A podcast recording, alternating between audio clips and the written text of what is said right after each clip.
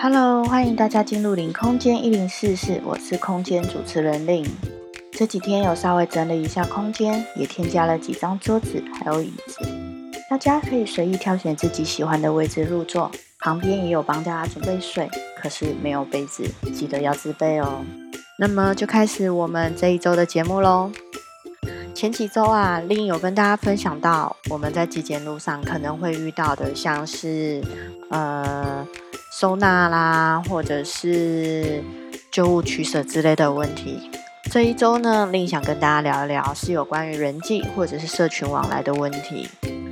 嗯，在现实生活中，我们所认识到的人大致可分两类，一个是家人，另外一个是朋友。家人是我们无法取舍，也是我们最坚实的后盾。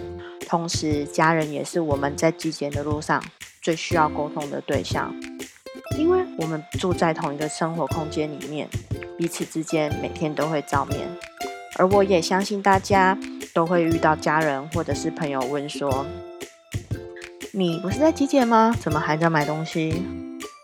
你不是在极简吗？怎么东西还这么多？等等之类的。”彼此之间的观念、想法不同是在所难免的。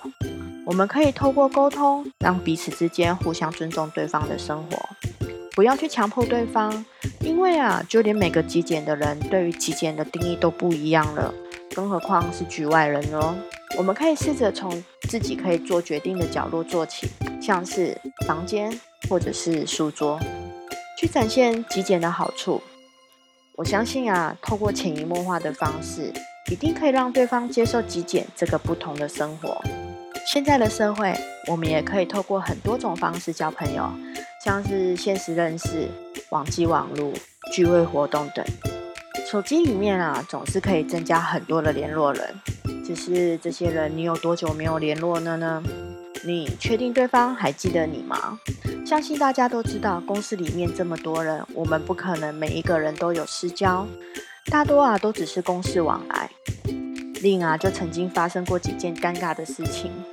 有一次啊，在清理联络人名单的时候，清的太开心太爽快，不小心啊按错按到播出了，而播出的这个对象只是一个平常只有公司往来的同事，而且播出的时候对方已经离职两年多了，这两年多来我们完全没有联系。甚至啊，连过年过节会发出的贴图交情都没有。可是对方却很有礼貌的回拨，说：“请问你是谁呢？”也曾经发生过，对方清理名单的时候失讯了令。我还记得里面写着：“请问你还记得我们是透过什么认识的吗？”当然，令也不记得了，只大约模糊的记得说。应该或许 maybe 是透过线上游戏认识的。这么多已经没有交情也没有记忆的名单，为什么我们不删除呢？还要让它占用在我们的名单里面呢？当然，极简不代表说我们不需要认识新的朋友，新的朋友可以为我们带来不同的刺激或者是机会。可是交了新朋友，我们也别忘了要适度联络一下感情，不然呐，吸入法师的记忆很容易就飞走了。同时，现在也是一个急速资讯爆炸的社会，通过网络有很多种方式分享着不同的讯息，像是 FB、IG、Line、YouTube、App，这些都是我们接受资讯还有了解社会的连接之一。这么多的东西都考验着我们如何辨识真假，还有学习取舍。同时，我们也可以利用这些资讯去往回观察自己。最近到底是注意了哪些东西？是不是过度沉迷了？像是 FB 跟 IG 的广告，就可以很明白的告诉你说，最近是不是过度沉迷搜寻购物，还是某项资讯？社团则是可以让我们了解之前我们到底成热衷了哪些活动。休息时间，喝杯水，补充一下水分。不知道大家关注零空间了吗？如果还没有，可以先暂停，回到空间首页，按下关注的按钮，就不怕错过我们节目喽。同时，也要邀请你到 Apple Pocket 或 First Story 帮我打新评分，顺便留下您的想法，跟我一起讨论。如果你有需要今天的文稿，也可以到我的网站 r i n y z 点 c o m，我的文稿都可以在那边找得到。或者是可以到 IG 私讯我一起进行讨论。我的 IG 账号是 R I N Y Z C O M。广告时间结束，整理一下桌面，继续我们的节目喽。大家有厌烦于这些资讯的传达了吗？但是我们少了这些资讯传达，是不是又要花更多的时间整理跟归纳呢？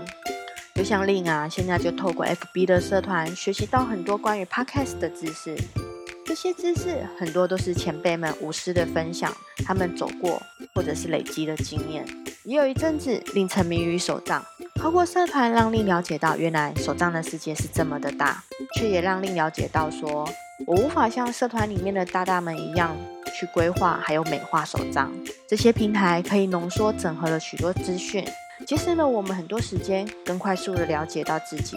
极简啊，不代表我们不接受新的知识。而是可以透过极简的方式，让我们专注于几个有用的资讯来源，而不是让这些五花八门的资讯一股脑的塞进我们脑袋，最后啊，让我们迷失了方向。目前来说，令并没有删除大量的 FB 或者是 IG 的好友，只有退出部分的购物社团。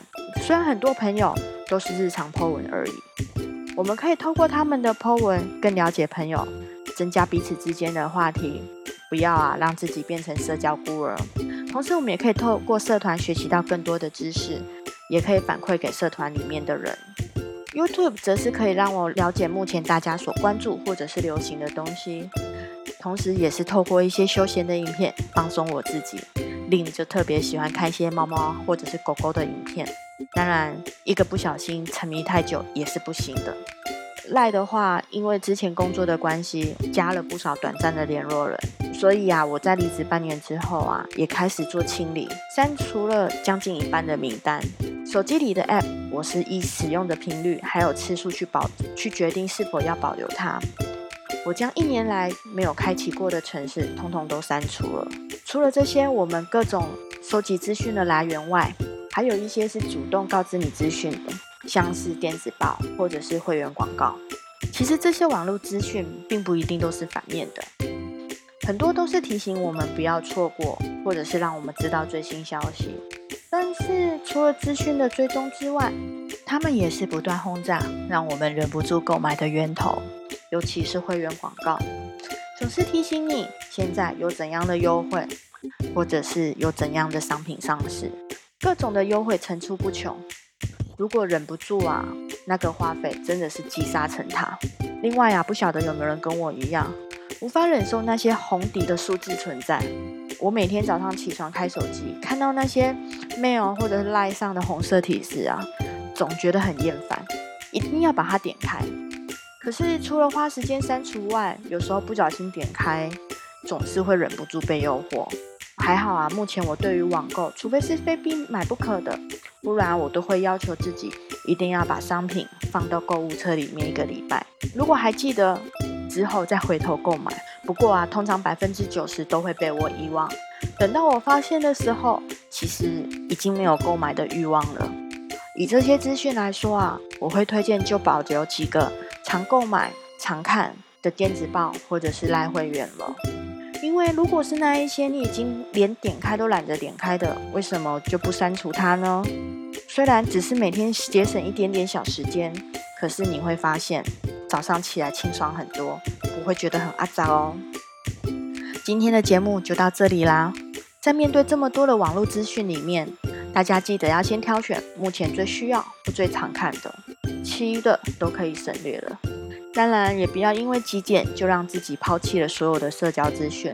别忘了，我们并不是独自生活在这个世上，人与人之间总是还要有共同的话题或者兴趣，才会持续往来哦。不知道大家有什么不一样的想法呢？很期待大家跟我分享你的想法哦。我也很乐意将大家的心得在下一集的节目当中分享出来，或者也可以跟大家一起讨论我们在极简路上所遇到的问题。欢迎大家 mail 或者是 IG 私讯我，我的 IG 账号是 r i n y z c o m。mail 会附在下面的资讯栏里面。如果你也喜欢极简，正在极简。更或者还在考虑当中，都欢迎大家回到空间的首页，追踪我们。我们下周再见啦，拜拜。